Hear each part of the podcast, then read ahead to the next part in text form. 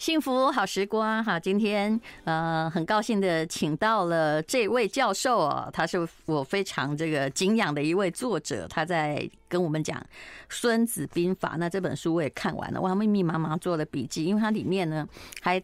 除了这个呃讲《孙子兵法》，他也讲到了咖啡工作室啊哈，还有讲到了各种商场上的或战争上的哎，你可以引申的部分哦。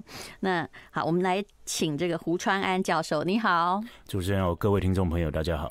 是古川现在在中央大学，那么他写了很多很多的历史的书，那最近出了这一本叫做《权衡乱世中的生存之道》，现在叫乱世嘛。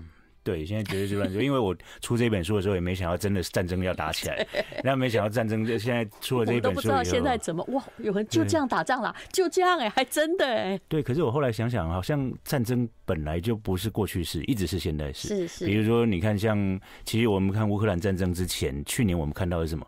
美军撤离阿富汗是，但是美军打了二十年，就是因为打太久，所以你不觉得它是一场战争了？对，好像是一种防守或什么。台湾，我觉得台湾真的是我们叫宝岛，真的是宝岛，因为台湾很少经历过实际的战争，可是世界每个地方现在都要经历战争。但是那也是你在这里，因为呃，看起来是。呃，就是国治民安，你会觉得很安全。但是所有的外国媒体都说台湾是台湾是，他旅游旅游杂志上也真的有写说，这是世界上最危险的地方，因为它可能会发生战争啊。对，可对，可是但是你相对竟然觉得安全，你不觉得这很有哲学上的有趣的意味吗？对，而且我是说，这刚好也可以，我们这我这本书在讲《孙子兵法》嘛，有时候就是说我们怎么去看事，就是说，比较大家都感觉我们很危险，是，可是刚好台湾就处在不管是地缘政治上还是国际局势上，它就刚好处于一个边界的地方。对，那这边界的地方，我觉得是最好利用，就是在讲《孙子兵法》，它是最好利用这种事的地方。是是。它它是一个讲简单，就是它是个战略要地嘛。无论如何，两大强权中间所有东西都是战略要地。何况你因为某种就意识形态。种族的相同，意识形态的对立。嗯、对，然后而且还有比如说那种不管族群啊，还有比如说刚好哎，日本可能它也是当然是经济强权嘛，所以它处于不多边的一个角力，它可能会比乌克兰更复杂，或甚至比我们之前看美国打阿富汗战争它更复杂，因为那可能就是一个宗教上的冲突，相对来讲那个比较。但是如果能够在这种多边局势里面，刚好就处于一个最最安全的地方，肯定就是台湾嘛。是是，其实战争一直在发生啊。像不多久前，我去那个以色列理工学院去上学，上了短暂的日子，去上那个创新科技。然后其实你知道，那个每天都在被射飞弹呢，只是你不知道。但是一样的状况就是，大家都会觉得你很危险。全世界就去你去那里，他会问说你呃，这个要当心啊，会有冲突啊什么。但其实你在里面觉得好安全。嗯，那。台湾人也是，台湾人常常会觉得说哪里哪里很危险，但你并不知道自己一直被大家指为这是个危险的地方。对，对，我在里面有提到以色列的例子嘛，就是以色列，就你说讲的创新之创新之国嘛，创新的。嗯，那他们我是说，因为他们的军队系统跟我们不大一样，是主要就是说，他们虽然他们全民皆兵，他们男女都要，然后。而且他们都要当两年，但是我觉得战争其实是最好学管理的一件方式，嗯，因为你基本上你在战场上哪一个人就突然挂掉了，你马上那个系统你要突然支援，然后，所以我们在华人里面有一个好男不当兵，好铁不打钉的概念嘛，这其实错的，搞不好其实说我会说是其实中国的军队根本不能当，这当然是，但是我说以色列他基本上因为面对周边的都是陆权陆上的国家，所以他可能随随时就打进来，可是他们做好了准备，就是不管在科技上还有在军队。管理跟组织上，他们都做好了准备。那这当然就可以从《孙子兵法》里面去看到一些迹象，比如说孙子在讲一个军队的组织，嗯，就比如说“道，天地将法”嘛，就一开始他讲的，那就法啦。那比如说“道”，就应该就是说整个国家都要有上下统一的道。是，就像其实我们说古书里面的道很多嘛，像这老子的道可能就是不可说的道，嗯，但孙子的道是什么？孙子的道就是共识。这样国军跟人民有相同的共识，嗯，那就是道。但是我们看这一次的战争里面，谁最有道？比如说泽伦斯基至少上下有道，他基本上就已经展现出这样的一个国家的气势。所以就是那那以色列也是啊，以色列基本上他们因为有犹太人被屠杀的记忆，所以他们整个我们说有时候外在的，他很明明对明确很清楚，就是。我不主张什么，但是我要生存。嗯、对对，我要保障我的人民的生存。嗯嗯，就外在的一个强大的敌人，反而可以使内在会有一个共同的一个核心。对，那我觉得从这里面我们就看，就是说我在想《孙子兵法》跟现在的局势之间，其实两三两千多年前的书，绝对跟现在有关系了。嗯，好，那我们要来，我们先谈战争好了啦，嗯、尤其在这种真正的乱世的时候哦，嗯，也就是。《孙子兵法》其实讲的很重要一点，就是你到底需要准备多少的资源，对啊，来打仗。对，因为《孙子兵法》它第二篇其实在跟大家讲的就是，他先跟你讲最好不要打仗，然后他再跟你讲要多少资源。其实最好不要打仗这件事，大家都没有听进去。对，以前我们都听过百战百胜，是百战百胜。孙子说那不是好事情，是因为 要打一百次战争，怎么会是好事情？对呀，对。那我说资源就是孙子有在跟你算，假设。前线一个士兵要吃一顿饭，嗯，那总共要煮多少顿饭才能让前线的士兵吃到？嗯，要煮二十顿饭，是因为你去了，你也要回来，所以战争是最花钱，人类史上最花钱的一件事情，最愚蠢的一件事情。是，而且我后来发现呢，我前不久在把那个《三国演义》重写成那个白话版，对，因为发现所有战争其实没有那么难，嗯，基本上我不让你吃饭喝水，这个战争也结束了，这是一个资源的战争，你多少人都没用，嗯，因为孙子有在讲说，最好的战争就是什么？因粮于敌嘛，嗯。你到别人的地上去吃，嗯，所以我说很多时候，比如说你像比如说为什么拿破仑啊，或者说为什么那个希特勒，他们就去俄国打仗。喜欢可爱的你哦，我喜欢可爱的你哦。刚刚跟胡川安聊哦，他应该也算是我台大的学弟啦。然后他说他博士论文写三星堆，你看我整个那个火花就眼睛火花就开始绽放。对，我觉得那个太妙了。哎，对不起，先不要讲《孙子兵法》，让我讲一下三星堆哈。那个地方在广汉，广汉的离成都还有一个多小时的距离。对，因为我也是因为做生意到那里去，然后那时候是本来是一团，就是是。就是我们同学，大家都企业家。然后我突然发现，说我我当时才知道三星堆在那里。我马上告别众人哦，一部车，然后就去三星堆博物馆，就自己看，然后就跟他说不好意思，我生病了，你知道吗？叫人家说谎，然后就自己在那边消失了一天。我真的觉得看三星堆博物馆，对，我觉得那个太让人兴奋了。对对对，嗯，你看我现在。改改天我们可以再聊一集三星堆。哦，真的吗？对对对，你你来讲三星堆哈。对对。尤其你看到他们制作的东西，嗯，那个逻辑跟中原完全不一样。人的逻辑。你看同一个年代是晚商嘛？是。那晚商做什么？晚商就做青铜器嘛。嗯。所以中国的，我是说中国在那个时代基本上没有做人面的传统。嗯。那个炉就是我是说，所以他的那个，因为而且青铜器要做，基本上要花非常大的精力，非常大的国家力量。所以他们在那种成一宗教的仪式呈现上，跟中原本身就不同。中原本来就是为了要煮东西。我有时候甚至觉得，我也还去跑过那个玛雅文化，阿斯特克哈，就是当然你不能说它相近的，但是我说生命树的那种传统，是对，就是。可是如果你想到三千年前，那也是一个丛林。是，所以才是那个四川也是个丛林，但是丛林里面的大树，基本上人的宗教仪式就会把那个树变成一个绝地天通、穿越的一个的那个东西。那时候你连看那种在那个，因为那里他们堆哦，一定是在那种沼泽或河边那种湿地嘛。对。光连看那些瓦罐，不知道为什么都觉得好很有感觉，对不对？对，而且还有非常巨型的，某一些种，我现在真的忘那个什么东西，超级大的。你说那个人面像吗？还是三星堆那个？三星堆里面有一个很巨大的东西哦，就是说你青铜人面人像嘛，那一点八公尺，对对对，那世界最大的一个青铜人像，是。然后他们保存的如此的完整，然后最后也是跟阿斯特克人一样说，其实我们现在也不知道他们去了哪里。我的我的。博士论文就是说他怎么消失的，真的？对对，我应该寄一本给你。你可不可以暗示一下？对，你要寄给我。没没，我对不起，我已经马上讲到三星堆，因为知道有人在研究三星堆，我太兴奋了。台湾只有两个人把这个当博士论文。嗯，对对，一个在中研院，一个在中央大学。但是我说他消失，就是我是说基本上跟以前我们都讲战国。七考证是怎么消失？以前讲战国七雄有没有？是。那我自己的证，我自己的证明是，其实秦是灭了四川以后，他才能够。统一天下，是。因为他才有一个 base 嘛，就是我说他会有一个经粮仓。那以前基本上写历史是没有写到这一段，是。就是说他怎么灭了四川，那灭了四川的方法跟后来他学习先学灭四川的方法，到最后再去统一天下。可是他们是被灭的吗？他是被灭的，就是、哦、但不是因为三星堆，我以为是因为泛滥或什么就不是三星堆之后还会有另外一个叫金沙，嗯，但是他们是同一个文明系统，是。就是他们就好像中国的王朝，它是一代一代这样传下去，嗯，那传到战国的时候，到最后被灭掉，哦，所以说他们四川有一个文明的系统。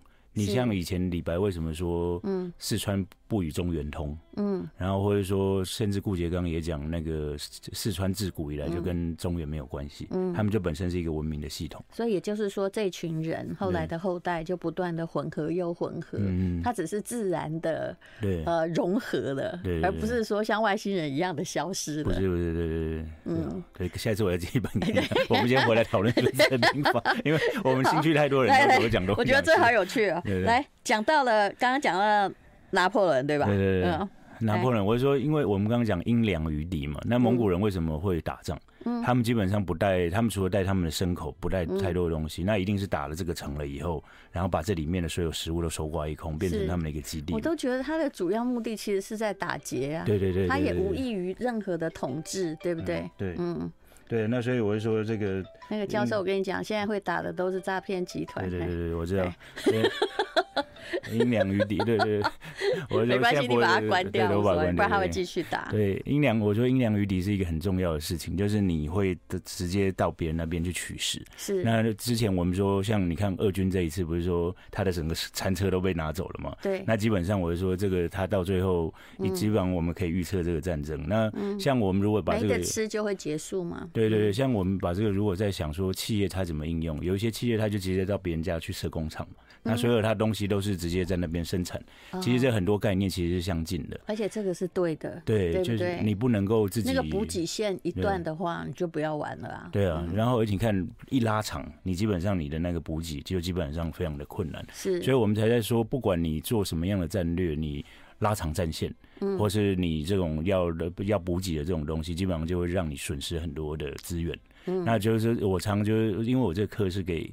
大一学生上的国文嘛，嗯、那我常常就会跟他们讲怎么去思考人生这件事情。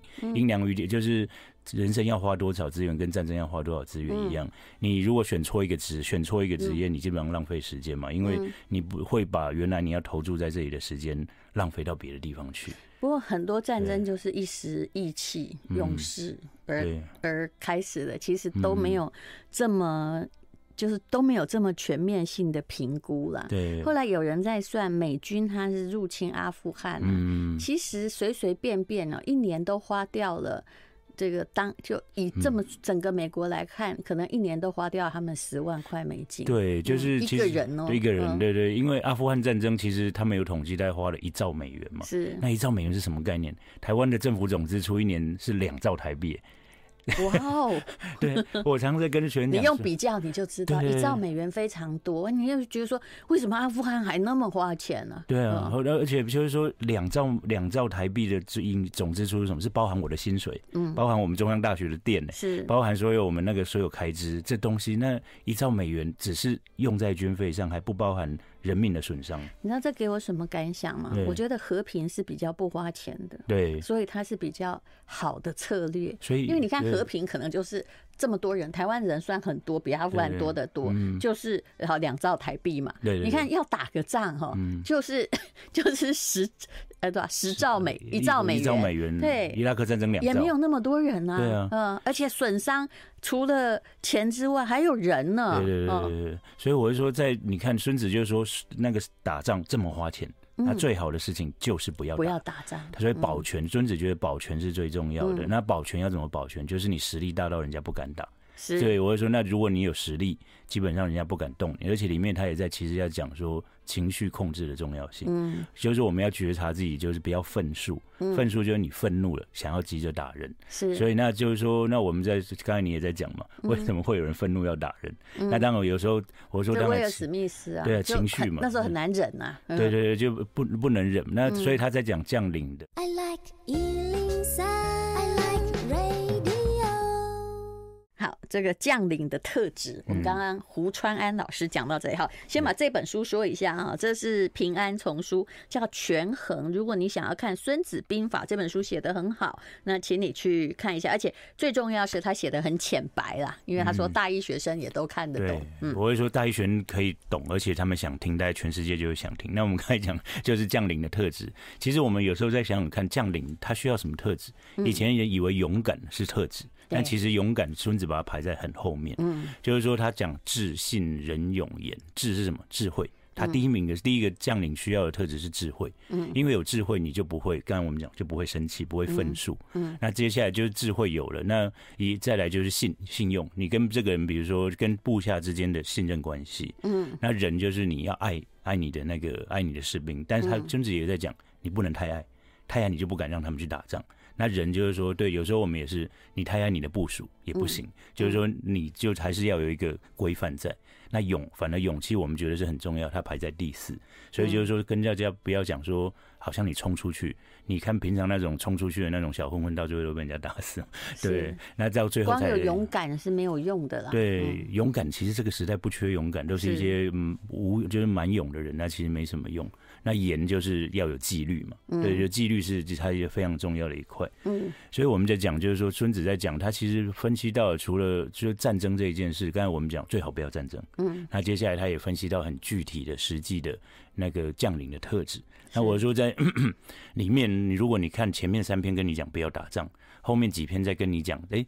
实际战争时你遇到的事情，嗯，它就很具体，就是说，比如说你遇到什么地形，像我们常常在讲说，有什么自知死死地而后生嘛。其实“死地”这个字也是死地，其实是一个在它里面是一种某种地理形式的代名词，对不对？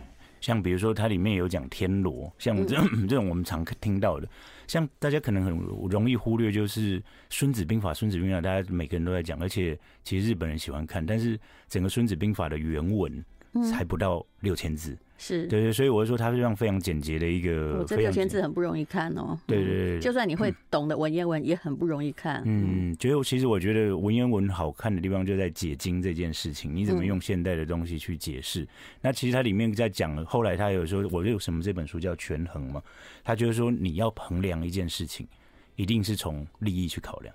就刚才我们讲说，你不要不，如果你不考虑没不搞不没有你的情感的问题。那你就是利益了。嗯，那什么样是有利益的事情？就是你决定一个，就是那利益就是你不要掺杂个人的情绪。那这件事有利就去做，那没有利就不要去做。战争绝对是最没有利的事情。对。那我就说，当然有人选择了战争。希望那两位呃听得懂。对对对对。一开始两个一直往战争的方向去的时候，是把真正最大的利益就摆到后面去了。对，其实。两方，我说战争可能两方都有问题嘛，就像我说夫妻吵架，一定是两方都有问题。而且哈，只要这个夫妻只要一吵架，而且吵成那个公开价的话，覆水都难收了。对，就比如说我们前阵子有一些例子嘛，你就算赢了，你也没好处啊。啊，当然啦，如果你就是我就是要跟你翻脸，那你吵好了也是 OK。对，就是跟战争，但是到最后就是两伤嘛，就是两败俱伤，而且就基本上你会把整个利益牵扯进去。对，所以我在这里面，我因为我在这里面大部分除了讲兵法，也在讲里面它的一些实际的应用。所以比如说像我们刚才讲那地形啊，地形它有死地，然后也有很多地。我刚刚看那个的时候，在这里我就睡了一次啊。对，因为对对，好险我没有写太多的地，对，我我原文基本上是不不大引的，因为我在想说讲古文的时候，哎，你告诉大家死地到底是什么？对，大家一直以为那个是一个形容词，就是说很悲哀的状况，像破釜沉舟这样，你才会赢嘛。对，这是表面上的解释，其实不是，他真的是在讲地势、地形的作战计划。孙子有一篇叫《九地篇》了，嗯，那它里面有讲什么围地啦、死地，就是你基本上是进去就完全出不来的那种地方嘛。嗯，所以他就说，如果你到那个地方的时候，你就是要，就你不能够冒，就当然不能够冒进嘛。那如果他，但里面他也有跟大家讲一件事情，叫什么？你在那个时候，你穷寇莫追了。是，就是说，他说，如果你这个时候人不要命的时候，嗯，他有个在提醒你，在那个状况、在地点的时候，你不能打。嗯，因为打仗最怕不要命的人。因为他反正也没救了嘛，对，没救了就会跟你硬拼嘛。对，这就我们在面对人生的时候也是这样，那种不要命的人最可怕。是，所以很多东西就是要教你重重的举，就让你重重给他举起来，拜托你轻轻的放下，因为谁都要命啊。对，要留留个留个路给别人逃走或给他撤退回去。就是你就是所以人你穷寇莫追，就是到最后你真的不要把他逼到绝境。是，然后而且孙子还会说，有时候要让他可以走。嗯，让他可以走的时候，你就可以夹击他。所以这里面我讲，而且他有常会在讲说，比如说你如果人多的时候，嗯，比如说你十比敌人多十倍，你要怎么样？就是说要围住他，最好不要直接攻他，让他在里面饿死。那我是说，有时候就是我们自己知道，其实很多战争都是用这一招的。对对对，就我不打你就死了，我干嘛要来损兵折将？不过也要当心，外面也可能没得吃。嗯而且孙子我会说很灵活，你知道他说十倍你就围他五倍，然后就五倍，然后到最后你比人比人少的时候要怎么样？嗯他说你要逃，其实他是他非常是他 他我会说这种大家以前没有想到兵法是叫你逃，但是他有在想说，哎，你真的比比不上人家，你就赶快跑，因为命最重要。就好像我们有时候想说，哎，我都投资那么多资源进去一件事情的时候。你不要不认输，是因为有的时候真的不行，你就得赶快跑。这跟商业很合啊，难怪虽然很多企业家真的看不懂那个呃《孙子兵法》的原文哈，但是他们很喜欢修。《孙子兵法》的企业学的课程课程，就那个资源小嘛。嗯，哎，如果你现在刚刚开始想要做那个晶片，难道就去对付台积电吗？对，你当然从周边的开始去做嘛。对，你可能只能做零件吧。对，或是很非常下游的东西嘛。对对，或者说你要自己衡量你的资源，你根本不配跟人家做这个啊。你不配做这个，你何必进去呢？对对，所以我就说，这里面其实可以引申到很多的东西。那所以我们刚才在讲，你看原文哦，他看不太懂的原因就是。是，它有太多东西。比如说上一次我里面举了一个例子，有一个你刚刚提到企业，之前华硕的施从堂就写信给一个给他们的员工嘛，嗯，就是说他要他们员工率然这种东西是一种蛇嘛，他要像他们的那个整个企业要像率然一样。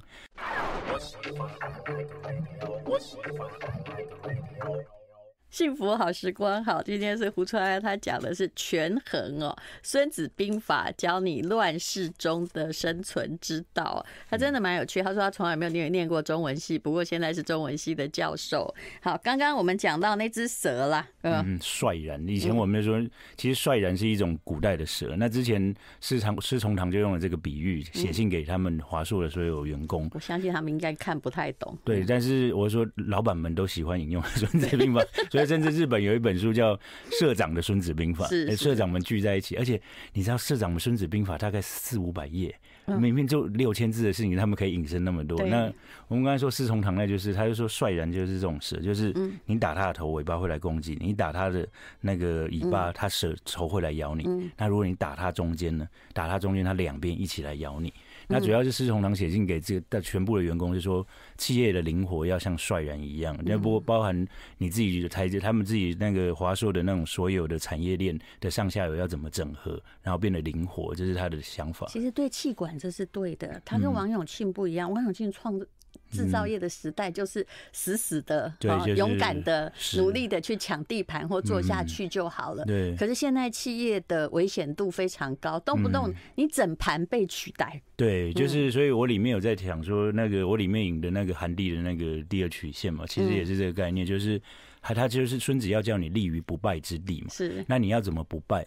不败基本上就像韩帝的第二曲线，就是就是在跟你讲，你当你的事业已经最高的时候，你反而就要去想。还不到最高的时候，你就要想说下一步是什么？是。那韩帝有在跟大家分析，就是说他想说以前他看英国那么多家公司，是以前的公司大概都能撑四十年。你看像台硕了，他说现在的公司顶多十四年。是啊，对。你去比那个，只要是每十年哈，嗯，全世界的。前十大企业啊，对，大概换了七家啦。嗯，但其实有一些还是不变的，像可口可乐。对，那个，所以这就是巴菲特选择的东西。对对对对，他选择那个比较不变的、刚需的生活的。对，人类呃如果没有灭绝都需要的。